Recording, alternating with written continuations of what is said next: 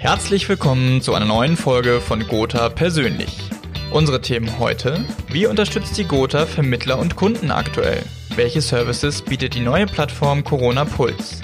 Und warum rückt das Thema Cyber gerade jetzt wieder auf die Agenda? Zu Gast der Leiter der Partnervertriebe Ulrich Neumann. Herzlich willkommen, Herr Neumann. Schön, dass Sie mit dabei sind. Hallo, Herr von Esten. Ich grüße Sie. Ja, Herr Neumann, in unserem letzten Gespräch haben wir darüber gesprochen, wie die Gotha den Übergang in die Homeoffice-Phase geschafft hat. Worüber wir aber kaum gesprochen haben, ist das sehr umfassende Angebot für Kunden und Vermittler, das Ihr Haus momentan bereitstellt. Können Sie uns dazu ein bisschen mehr erzählen? Tue ich sehr gerne, von Essen. Ja, wir haben uns sehr viel Gedanken gemacht mit allen Unternehmensbereichen zusammen, haben Antworten geliefert auf FAQs. Äh, da gibt es ja ganz viele Fragen, die aufgetaucht sind, also zu Zahlungsschwierigkeiten bei Kunden.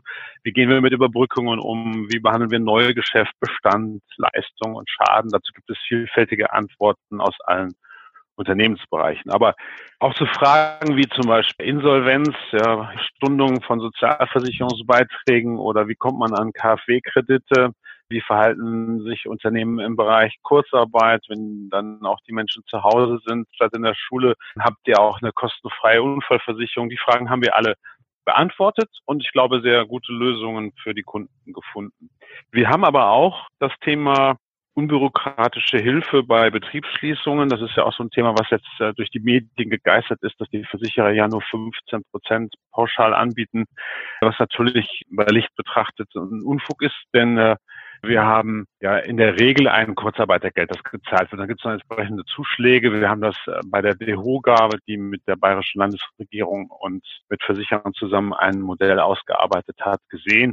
Also die Leistungen sind ungefähr 70 Prozent und die Versicherer haben dann gesagt, wenn der Kunde versichert ist, dann schließen wir als freiwillige Leistung dieses Gap von 30 Prozent zur Hälfte, sprich 15 Prozent und da kommen die 15 Prozent her. Das heißt, die Leistungen insgesamt für das Unternehmen sind ja durch Kurzarbeitergeld und Zuschüsse deutlich höher. Wir wollen es aber auch im Schadenfall einfach machen. Wir haben eine eigene E-Mail-Anschrift dafür eingerichtet. Wir haben eine direkte Schadenssachbearbeiter. Wir sagen Auszahlungen binnen zwei Arbeitstagen zu. Wir rechnen keine SB an. Wir wollen aber auch so außer Hausumsätze, die es in der Gastronomie so teilweise jetzt gibt, gar nicht anrechnen auf die Leistungen. Also all diese Dinge tun wir, um es dem Kunden einfach zu machen. Und äh, wir hoffen, dass jetzt nicht irgendwo noch ein Störfeuer auftaucht, denn es ist ja gerade so ein Thema, das angeblich die Bundesanstalt für Arbeitsleistungen vorenthält, wenn denn Versicherungsleistungen gezahlt werden. Das wird sich, denke ich, relativ schnell auflösen lassen. Ja, und wir bieten auch Unternehmern darüber hinaus Rechtsbeistand, also zumindest mal in der Erstberatung kostenfrei für Gewerbe, Unternehmer, Kunden, aber auch für die Makler selber über unseren Partner Roland. Da können dann Fragen zu Arbeitsrecht oder Fragen zu Gewerbekunden, die da auftauchen, entsprechend beantwortet werden. Das bieten wir eine Stunde kostenfrei an, bieten da auch eine Hotline für Kunden. Also ich sag mal, wir haben tatsächlich so einen richtig bunten Strauß, alle Unternehmensbereiche, Rechtsbeistand, aber auch zum Thema Betriebsschließung, wo wir uns halt der Branchenlösung anschließen, beantwortet. Das war jetzt sehr viel auf einmal, aber wir haben ja auch viel getan. Ich wollte gerade sagen, also wenn es viele Maßnahmen gibt, dann ist das nun mal auch eine sehr umfassende Antwort. Eine der Maßnahmen, die jetzt jüngst gerade ja, veröffentlicht wurde, live gestellt wurde sozusagen, ist die Plattform Corona Puls, die Sie gemeinsam mit mehreren Partnern betreiben. Dazu gehört eine Kanzlei, eine Anwaltskanzlei, ein Anbieter für Telemedizin. Aber was genau verbirgt sich dahinter eigentlich? Wir haben versucht, diese ganzen Themen mal auf einer Plattform für den Unternehmer zusammenzutragen. Also so eine Art Corona-Management an einer Plattform, an einer Stelle zusammenzubündeln. Also da gibt es aktuelle Informationen zum Virus und dessen Verlauf, Maßnahmen, wie sieht das Robert-Koch-Institut das Thema auch zum Ausland. Prävention kann man da halt eben entsprechende Informationen besorgen. Dann haben wir das Thema betriebliche Pandemieplanung mit drin. Also wie geht man in den Unternehmen damit um, um die betrieblichen Abläufe weiterhin sicherstellen zu können? medizinische Versorgung, Arbeitsrecht, Leadership, also auch die Frage, wie gehe ich als Führungskraft damit um. Also diese Themen haben wir alle auf dieser Plattform einmal zusammengetragen für den Unternehmer, also nicht nur für den Vermittler, sondern auch für den Endkunden, Unternehmer. Und ich denke, das ist äh, eine ganz gute Lösung geworden, denn es gibt ja so einen Informationswildwuchs im Netz und wir haben halt versucht, das mal an einer Stelle zusammenzubringen. Vielleicht nur Interesse, aber ist das dann quasi auch, weil das Management von Webasto sich zu Wort meldet äh, auf der Plattform, ist das dann auch aus diesem Maßnahmenpaket erwachsen sozusagen? Es war der Impuls, ja. Wir haben ja bei Webasto über unsere betriebliche Krankenversicherung mal sehr, sehr konkret gezeigt, was wir als Krankenversicherer in der Lage sind zu leisten, das Unternehmen zu begleiten, zu unterstützen und durch diese Krise quasi äh, mit entsprechendem Know-how auch an der Seite stehend zu, unterstützen. Und ja, das war die Initialzündung zu sagen, Mensch, das müssten wir einer breiteren Anzahl von Unternehmen zur Verfügung stellen können. Und daraus ist dann diese Seite entstanden, Corona-Puls. Genau. Dann Anfang April gab es ja auch noch, zwar unter etwas anderen Umständen, aber die Bilanzpressekonferenz für das Jahr 2019. Unter anderem auch mit der Bekanntgabe einer sehr wichtigen Personalentwicklung. Wie bewerten Sie die Ergebnisse der Bilanzpressekonferenz insgesamt? Ja, zunächst einmal war es sehr erstaunlich. Das war nämlich die erste Bilanzpressekonferenz, die per Skype stattgefunden hat. Und ja, neben den tollen Ergebnissen, die wir berichten konnten, wir hatten ja, wie gesagt, 2019 das erfolgreichste Vertriebsjahr aller Zeiten, nachdem wir das für 2018 schon sagen durften. Also eine sehr schöne Geschichte in unserem Jubiläumsjahr, in dem wir ja in diesem Jahr 200 Jahre werden.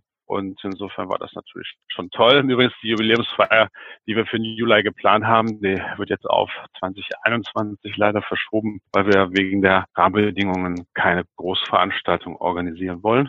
Wir haben letztes Jahr so 4,8 Prozent im Konzern Wachstum hingelegt. Über alle Kerngesellschaften sind wir gewachsen. Das ist schon mal sehr schön. Und natürlich gab es dann in dieser Bilanzpressekonferenz auch Informationen rund um Corona schon mal, ne, welche Einflüsse hat das auf unser Geschäft oder diese Spendenaktion, die wir gemacht haben von Kollegen für Kollegen mit Familien, wo Überstunden und Urlaub gespendet werden konnte. Das wurde mit herausragendem Resonanz angenommen. Ähm, über 5700 Stunden sind beendet worden, damit die Familien mit Kindern halt eben länger zu Hause bleiben können. Die kriegen dann diese Überstunden quasi geschenkt. Und auch dieses Thema Kinderunfall, von dem ich eben sprach. Ja, und unter anderem war das natürlich auch ein Thema, das unser Dr. Eichmann bekannt gegeben hat, dass er zum 1.7. den Staffelstab als Vorstandsvorsitzender auf Herrn Schöller übergeben wird, der ja derzeit Vorstandsvorsitzender der Krankenversicherung in unserem Hause ist. Das war einvernehmlich, das war, ich finde auch sehr vorausschauend, weil Herr Dr. Eichmann ja denn auch, sagen wir mal, natürlich seinem Arbeitsende entgegensieht, aber noch sicherlich eine ganze Weile im Haus ist und darüber halt eben der Generationenwechsel eingeleitet werden kann. Das hängt damit zusammen, dass wir jetzt gerade die Strategie 2020 quasi beendet haben. Das war eine sehr auf Ertrag und Kostensenkung ausgerichtete Strategie und jetzt eine neue Strategie gemeinsam entwickeln, die 2025 plus gelten soll und die auf Wachstum ausgelegt ist und insofern eine gute Gelegenheit mit Staffelstab dann zu sagen, okay, eine neue Epoche für die nächsten Jahre bricht an und das dann an die Hände zu geben, der äh, eines seines Kollegen, der die ganze Zeit das dann auch begleiten, unterstützen und fein nach vorne bringen wird, halte ich für vorausschauend. Insofern war das sicherlich für uns jetzt nicht so sehr überraschend, aber medial wirksam, so nenne ich das jetzt mal. Ja, dann die aktuelle Homeoffice-Phase, in der sich ja auch die Gotha befindet, wird ja auch von den Medien und auch von vielen Experten gerne zu einem Einfallstor für Cyberkriminelle erklärt. Ist das auch eine konkrete Ansprachemöglichkeit für Vermittler, Kunden an dieses Thema Cyber, was ja doch irgendwie immer ein bisschen abstrakt bleibt, konkret ranzubringen?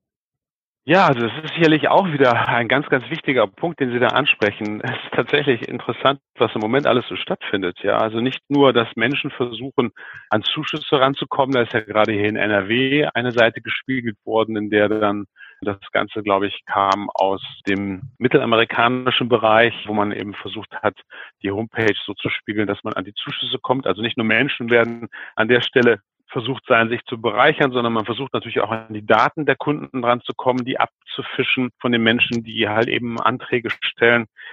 Also das ist schon richtig interessant zu sehen, was da alles möglich ist und was die Kriminalität so in den Menschen macht. Und das ist halt eben auch so ein Punkt, wo diese Betrugschancen steigen. Und man muss ja denken, man muss ja das Thema Steuernummer, Postleitzahl, Hausnummer, IBAN, man gibt ja quasi alles preis in diesen Plausibilitätschecks, die man dann auch durchführt. Und insofern ist gerade an der Stelle schon wichtig, dass man mit seinen Daten gut haushaltet und dass man vor allen Dingen auch safe ist. Und insofern gebe ich Ihnen nur recht, es ist eine wunderbare Gelegenheit, jetzt auch auf diesen wahnsinnig vielen Pressemitteilungen, die draußen sind, aufsetzend die Kunden anzusprechen, zu sagen, hey Leute, achtet darauf, gerade jetzt, wo alles online stattfindet, online Kundenberatungen stattfinden, online Bestellungen vorgenommen werden, wo ihr im Netz so intensiv unterwegs seid, achtet auf eben Cyberattacken und versichert euch dagegen. Also eigentlich eine Steilvorlage. Natürlich wird auch in Deutschland schon wieder längst darüber gesprochen, dass man die Maßnahmen lockern will. Zeitpunkte sind natürlich noch nicht festgelegt, aber es wird in jedem Fall schon über vieles diskutiert, auch in einem sportlichen Rahmen, nämlich die Fußball-Bundesliga, die ja gerne bald wieder loslegen möchte. Vielleicht sogar schon im Mai, wenn natürlich auch noch ohne Fans im Stadion. Halten Sie das für einen richtigen Schritt, so in Richtung Normalität, oder ist das eher wirklich noch gefährlich und auch ein Stück weit Augenwischerei? Ja, also wenn die Stadien voll besetzt würden, wäre das sicherlich äh, gefährlich. In Weißrussland habe ich gesehen, machen die es ja anders. Die besetzen dann quasi die Stadien so, dass zwischen allen Zuschauern eben die Mindestabstände gewahrt bleiben. Die haben allerdings auch nicht diese Einlasskontrollen, die wir hier in Deutschland kennen. Ich kann mir vorstellen, wenn wir das bei uns machen würden, würde wahrscheinlich die Schlange unendlich und man müsste dann drei Stunden vor Spielbeginn sich in die Schlange einreihen, um dann rechtzeitig ins Stadion zu kommen. Das weiß ich noch nicht, wie das funktionieren soll. Ich glaube aber, dass es wichtig ist, dass man den Verein Vereinen, das sind ja auch alles Firmen, das sind Unternehmen, die haben Gehälter, die haben Fixkosten.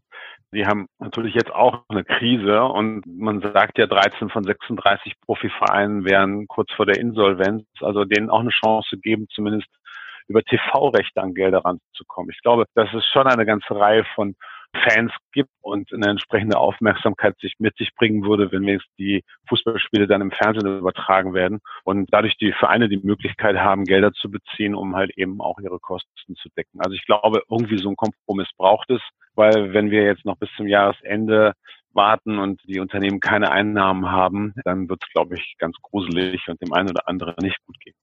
Ich glaube, es haben ja auch schon mehrere größere Vereine Kurzarbeit beantragt, wenn mich nicht alles täuscht. Das wird man sehen, wie das weiterführt, aber vielleicht ist es auch einfach so für den Geist der Menschen, die eben sich mit Sport viel beschäftigen, eine ganz willkommene Ablenkung, mal wieder etwas zu haben, worüber man sich auch außerhalb der eigenen vier Wände freuen kann. Ja, ich sag mal so, auch die Spieler müssen ja fit bleiben. Ne? Auch da kannst du ja nicht monatelang warten. Also die, die brauchen schon dann halt eben auch den Wettkampf, brauchen am Ende des Tages auch die Möglichkeit, sich äh, weiterhin zu beweisen. Da laufen Verträge von Profis aus, ja. Also wenn man denn keine Spielpraxis hat, wie soll das dann auch mit deren Existenz weitergehen? Ne? Wie sollen die dann auf den Transfermarkt kommen?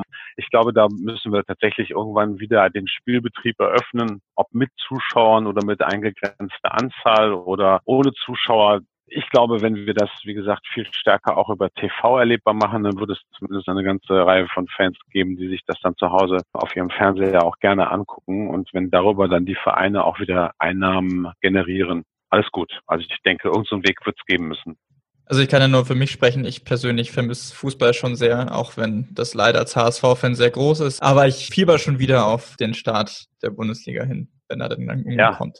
Jetzt erst einmal wieder auf den Abschluss der Saison und die Frage halt eben, wie geht man mit Aufsteigern und Absteigern und wie geht man mit UEFA Cup etc. um oder auch Champions League. Das ist ja dann auch eine europäische Aufgabe, die nicht ganz trivial zu lösen ist. Aber ja, ich bin da ganz bei Ihnen, auch wenn ich diese Geisterspiele ganz gruselig finde. Ich sag mal, ich habe ja schon mit meiner Frau drüber gesprochen, gesagt, dann sollen sie halt eben über die Stadionlautsprecher halt entsprechende Atmosphäre einspielen lassen, dass man so ein Grundrauschen hat. Aber ich denke, das muss halt eben irgendwann weitergehen, aus den eben besagten Gründen, weil ansonsten wird es manchen Vereinen wirklich äh, schlecht gehen. Naja, dann sind wir mal gespannt, wie es weitergeht. Wir werden es auf jeden Fall im Auge behalten. Ansonsten möchte ich Ihnen natürlich noch sagen, dass Sie bitte gesund bleiben und auch die Kollegen im Partnervertrieb gesund bleiben und natürlich auch alle Zuhörerinnen und Zuhörer. Und vielen lieben Dank fürs Dabeisein. Herzlichen Dank auch Ihnen und auch allen Zuhörern natürlich nur das Beste. Ja, und gerne natürlich wieder bis zur nächsten Ausgabe von Gotha persönlich. Wir hören uns dann wieder. Bis bald.